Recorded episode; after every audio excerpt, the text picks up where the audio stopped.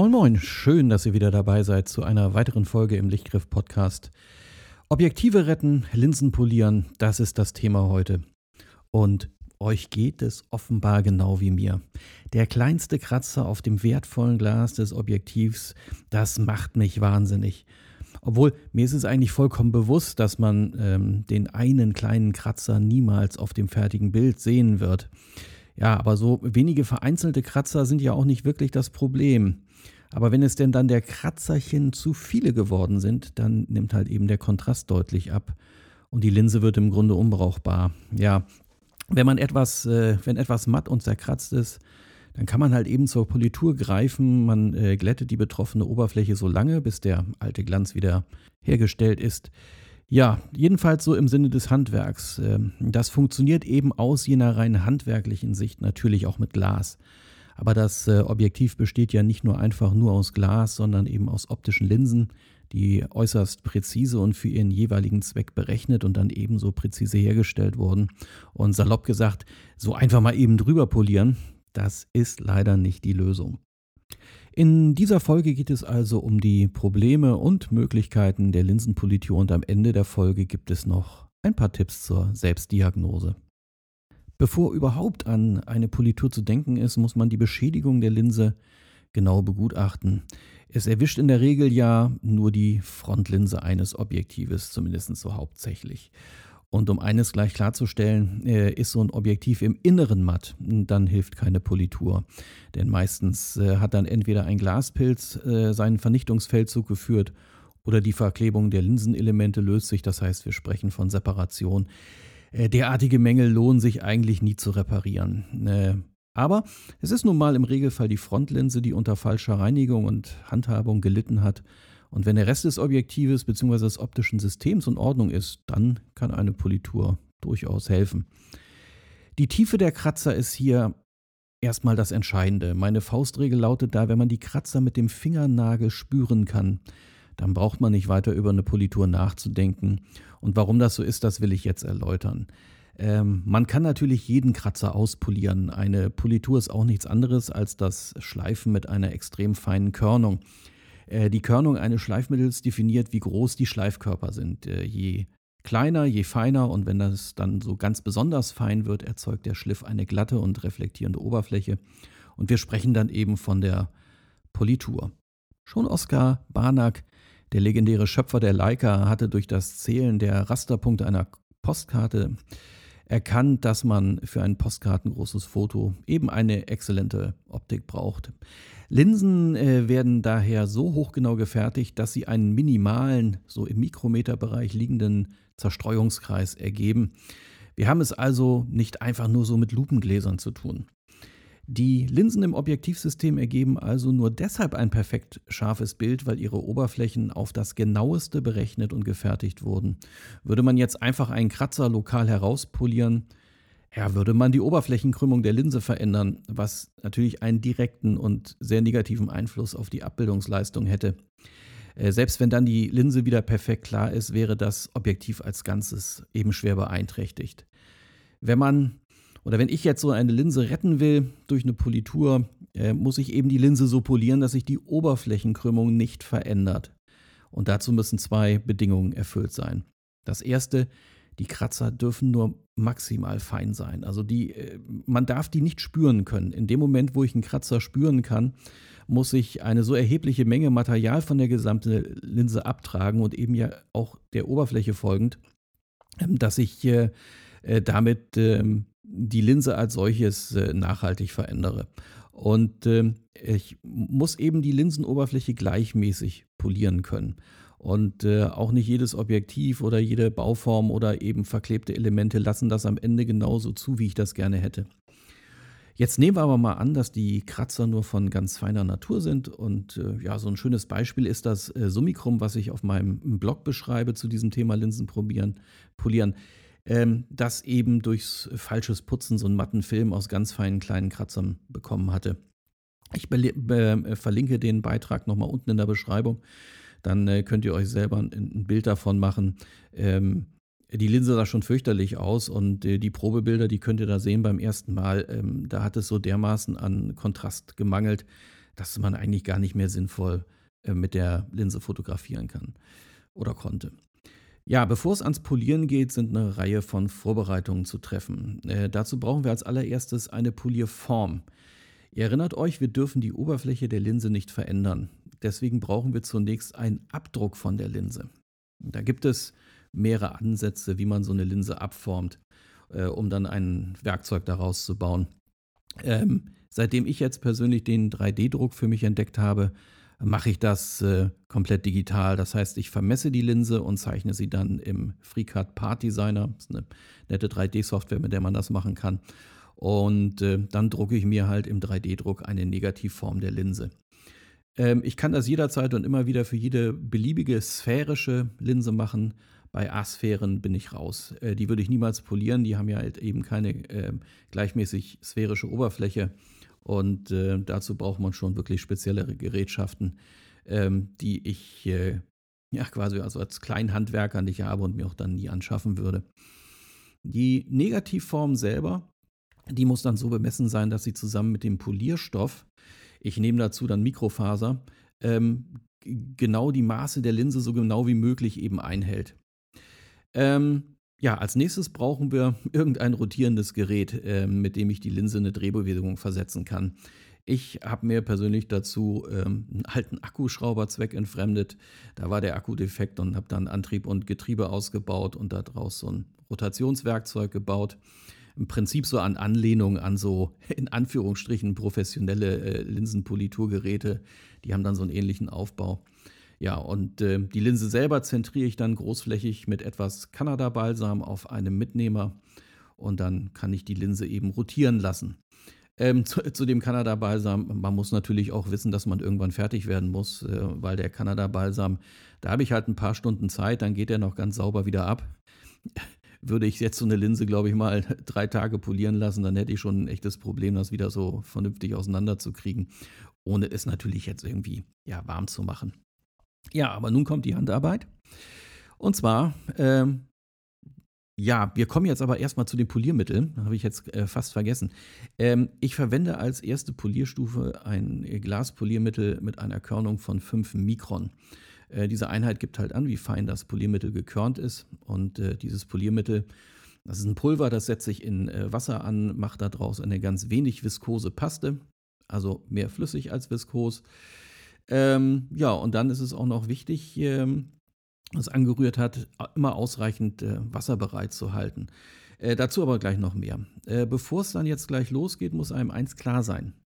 Ist die Linse erstmal mit dem Poliermittel in Berührung gekommen, gibt es kein Zurück mehr.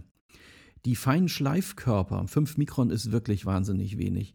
Und diese feinen Schleifkörper setzen sich beim Auftragen sofort in die Kratzer und heben diese so milchweiß hervor.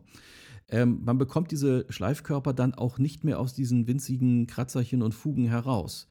Es gibt also ab dem Punkt nur noch eine Richtung. Und zwar die Linse dann so lange polieren, bis alle Kratzer verschwunden sind und die Oberfläche wieder vollkommen klar geworden ist.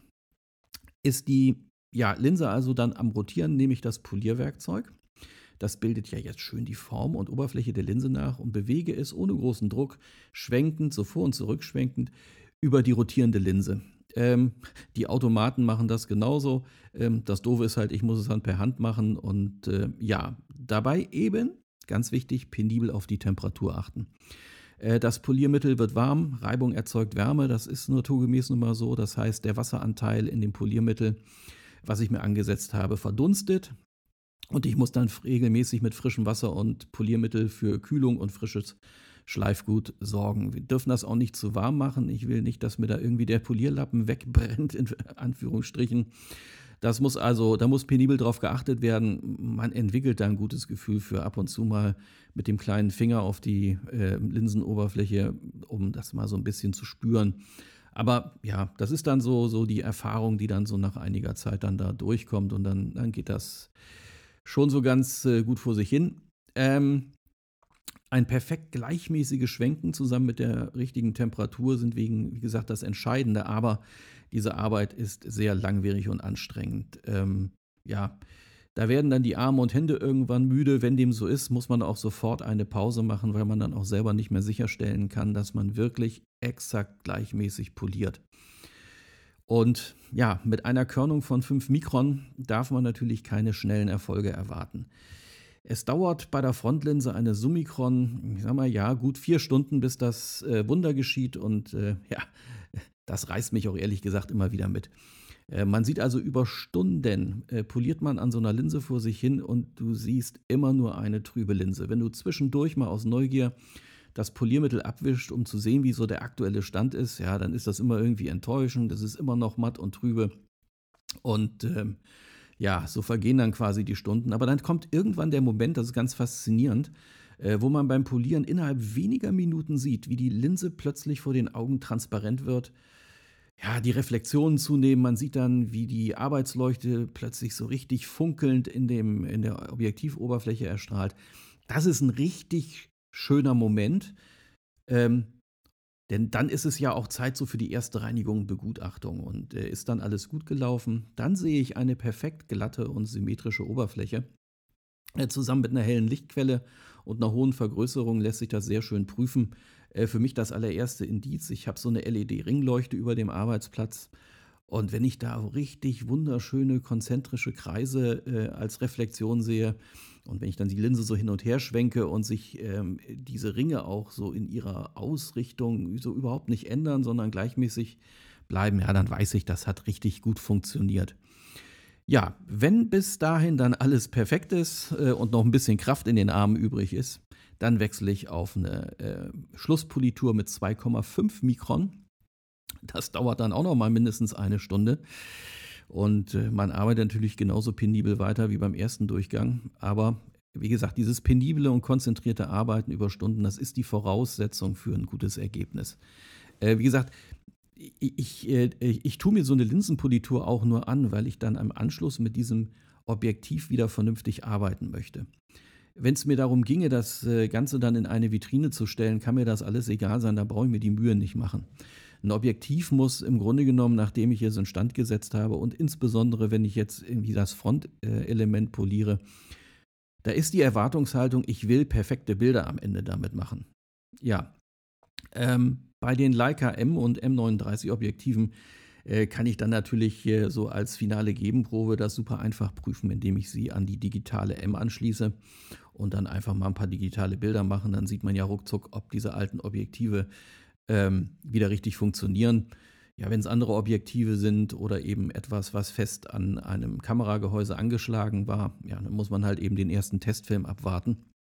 Aber ja, man kann damit also einiges äh, machen und auch ganz tolle Ergebnisse erzielen, aber die Handpolitur steht vom Aufwand her eigentlich nie in einem guten Verhältnis zum Nutzen. Ich bin da auch sehr zurückhaltend geworden, wenn ich Anfragen zur Politur bekomme. Äh, also inklusive der Vorbereitung und des Werkzeugbaus ist so ein kompletter Werktag das Minimum, was möglich ist.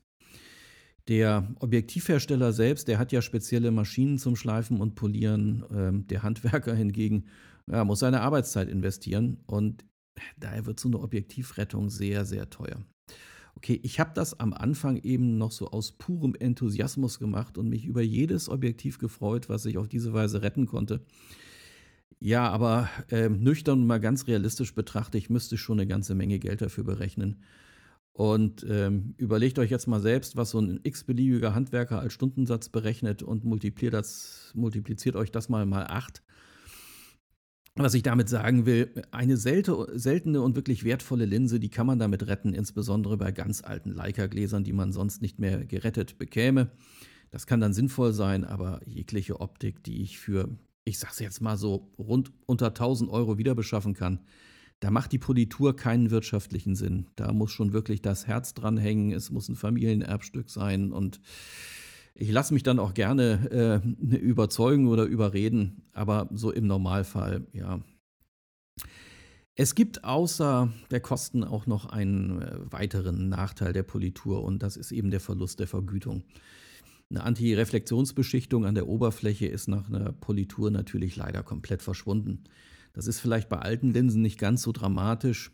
Zugegeben, bei meinem Summicron hat das keinen Nachteil gebracht.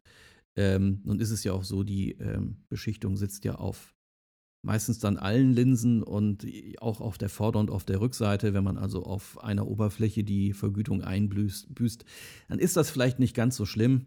Ähm, Im anderen Fall jetzt bei meinem speziellen Summicron war die zerkratzte Oberfläche eben so schlimm, dass das Objektiv damit ohnehin nicht brauchbar war. Ja, also man hätte es jetzt entweder weggeschmissen oder dann einfach mal probiert. Die beste Alternative aber dennoch zu einer Politur ist und bleibt der Austausch gegen neue Linsen. Bei alten Objektiven sollte man sich wirklich überlegen, ob man nicht gegebenenfalls ein weiteres Objektiv äh, kauft, was ja vielleicht ein gutes optisches System aufweist, aber vielleicht kosmetisch eben nicht so schön aussieht. Und dann könnte man aus der guten Fassung des einen und den guten Linsen des anderen eben ein neues Objektiv bauen.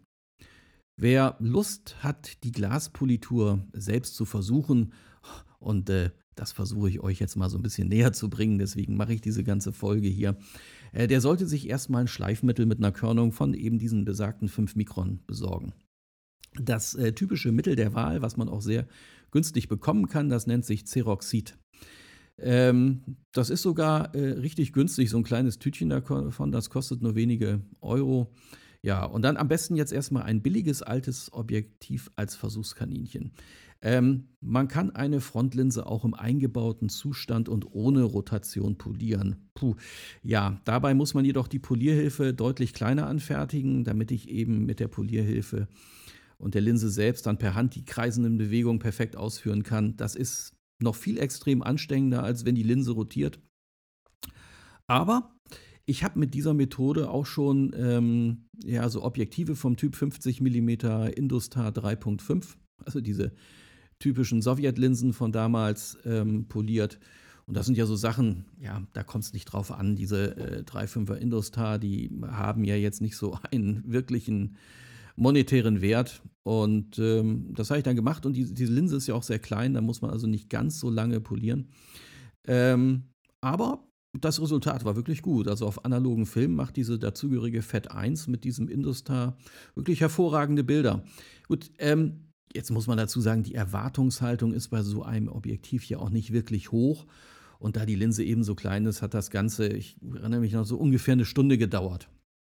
Ähm, Gut, die war jetzt auch nicht ganz so schlimm versaut. Die hatte auch nur so, ein, so diese typischen Putzflecken oder also ja, Putzspuren, wie man da gerne mal so sagt. Ja, noch was zu den Poliermitteln. Ähm, es gibt fertige Glaspolituren für Handys oder Autoscheiben. Da wird so all mögliches Zeug verkauft. Ich weiß nicht, was das für Substanzen sein sollen. Aber optische Gläser lassen sich damit nicht polieren. Ich habe da eigentlich schon alle bekannten Produkte aus dem Onlinehandel mal durchprobiert. Ähm, hat ja immer so die Hoffnung, dass so ein Wundermittel tatsächlich auch mal Wunder irgendwie ähm, vollführt. Nee, aber ähm, um damit optische Gläser zu polieren, waren diese ganzen Mittelchen bisher absolut wirkungslos. Und ja, wenn ich jetzt wieder bedenke, dass so ein Tütchen Ceroxidpulver nur wenige Euro kostet, dafür aber wirklich, ja, dessen Polierleistung ist da einfach über jeden Zweifel erhaben. Und ähm, dann ist eigentlich der Fall klar, was man nimmt. Ähm, auf die Schnelle lassen sich ohnehin nie Resultate erzielen. Bei der Glaspolitur sind Geduld und Ausdauer, Ausdauer und Ausdauer und Ausdauer gefragt. Ähm, bevor ihr mit Ceroxidpaste und äh, ja, so eine eingebaute Linse polieren wollt, ähm, müsst ihr euch bewusst sein, dass äh, diese winzigen Partikel ähm, in noch so jeden feinen Kratzer eindringen. Ähm, Daher, ähm, ja, es gibt dann halt eben nur wenige Objektive, äh, bei denen man die Frontlinse im eingebauten Zustand polieren kann. Also wenn ihr jetzt irgendwie sicherstellen könnt, dass irgendwie ein Zierring drumrum ist oder irgendwas Mattes und, äh, oder irgendwas, was eben nicht so feine Partikel aufnehmen kann, ist das in Ordnung. In allen anderen Fällen, und da rate ich dann immer zu, die Frontlinse vorher auszubauen. Bei den meisten Objektiven geht das ja relativ äh, gut. Und ähm, generell aber muss man halt mit diesem Poliermittel sehr, sehr sauber umgehen. Ähm, man braucht viele Tücher am Arbeitsplatz, Wasser in ausreichender Menge, ähm, damit man das Ganze auch wieder wegwischen kann. Und man sollte eben zusehen, dass einem das nicht über die Finger läuft und man irgendwelche Sachen dann damit anfasst. Weil, wie gesagt, Ceroxidpulver in Wasser gelöst, das dringt überall ein und man kann es am Ende nicht mehr wegwischen. Was in so einem feinen Kratzer drin ist, ist drin. Das leuchtet dann weiß vor sich hin, ist vorbei. Nun, Jetzt sind so einige Informationen zu dem Thema bis hierhin geflossen und ähm, ähm, ihr habt jetzt hoffentlich einen kleinen Überblick bekommen, ähm, was man so fürs Linsenpolieren tun muss. Es äh, ist und bleibt ein schwieriges Thema abzuwägen, ob sich eine Politur lohnt. Ähm, mein Tipp nochmal zum Schluss. Äh, nehmt euch die Taschenlampe eures Smartphones zum Beispiel und leuchtet mal in das offenblendige Objektiv, also Blende ganz auf, reinleuchten und dann jeweils von vorne, von hinten und dabei schwenken und wie gesagt mal so aus allen Ecken das Objektiv angucken. Ein perfektes Objektiv ist bei so einer Aktion glockenklar. Das heißt, egal wie ich da reinkomme, gucke, es drehe und wende, ich kann immer richtig schönes, klares Glas erkennen. Vielleicht sieht man Staub oder ganz oftmals ist das so, ah, der Staub ist eigentlich überhaupt nicht äh, problematisch. Ähm, zumindest ist es nicht, wenn er zu viel wird, aber so diese typischen paar Pünktchen da drin geschenkt, das ist äh, völlig egal. Je milchiger aber das Glas wirkt, ähm, desto schlimmer wird dann das Ganze. Im, Im, schlimmsten Fall ist das Glas bei jedem Blinkwinkel milchig trüb. In solchen Fällen kann ich nur raten, befasst euch mit dem Glas nicht weiter, es hat dann keinen Sinn. Auch sowas bekommt man, wenn überhaupt, dann nur mit extremsten Aufwand wieder ein gutes Objektiv. Also im Prinzip komplett auseinanderbauen, jede einzelne Linse reinigen, polieren, machen, tun, ähm, hoffen, dass die Linsen nicht auch noch verkittet waren äh, das ist blanker Irrsinn, dann kauft euch lieber einen guten Ersatz. Hält sich die Trübung in Grenzen, also ein bisschen eintrüben, das ist jetzt auch nicht so ganz dramatisch. Hält sich das, wie gesagt, in Grenzen, ähm, und wenn man jetzt zusätzlich das Objektiv dann mal, um das es geht, als Lupe verwendet. Ne? Ihr könnt ja das Objektiv einfach mal so in die Hand nehmen, dicht vors Auge und dann irgendwas ganz dicht davor halten. Am besten irgendwie einen geschriebenen Text oder äh, das, das, einfach das Objektiv mal benutzen, um es als Negativlupe zum Beispiel zu benutzen. Wenn man dann immer noch ein klares, kontrastreiches Bild erkennt, dann ist die Basis für so eine Instandsetzung, für die Politur in der Regel brauchbar. Äh, sind die Kratzer dann auch noch nur am, äh, am Frontelement äh, spürbar und nicht, also sichtbar und nicht spürbar, wollte ich natürlich sagen. Nicht spürbar, ganz wichtig. Ja, dann kann man das Poliertuch schwingen. Ja, trotzdem, eine, eine ganz äh, schwierige, anstrengende Geschichte. Ähm, ich habe ja mit vielen von euch schon dann Gespräche dafür, drüber geführt ähm, und äh, oftmals ist es dann eben nicht zu einer Politur gekommen. Ähm, es ist, wie gesagt, äh, schon ein irrsinniger Aufwand, den man betreiben muss und äh, der muss dann einfach auch am Ende ja zu dem Objektiv und dem Wert des Objektives passen. Aber ja, nichtsdestotrotz, in diesem Sinne wünsche ich euch jetzt ein fröhliches Linsenpolieren und natürlich äh, das gute Licht und den leeren Film immer in der Tasche zu haben. Fotografiert analog, habt eine geschmeidige Zeit und bis zum nächsten Mal.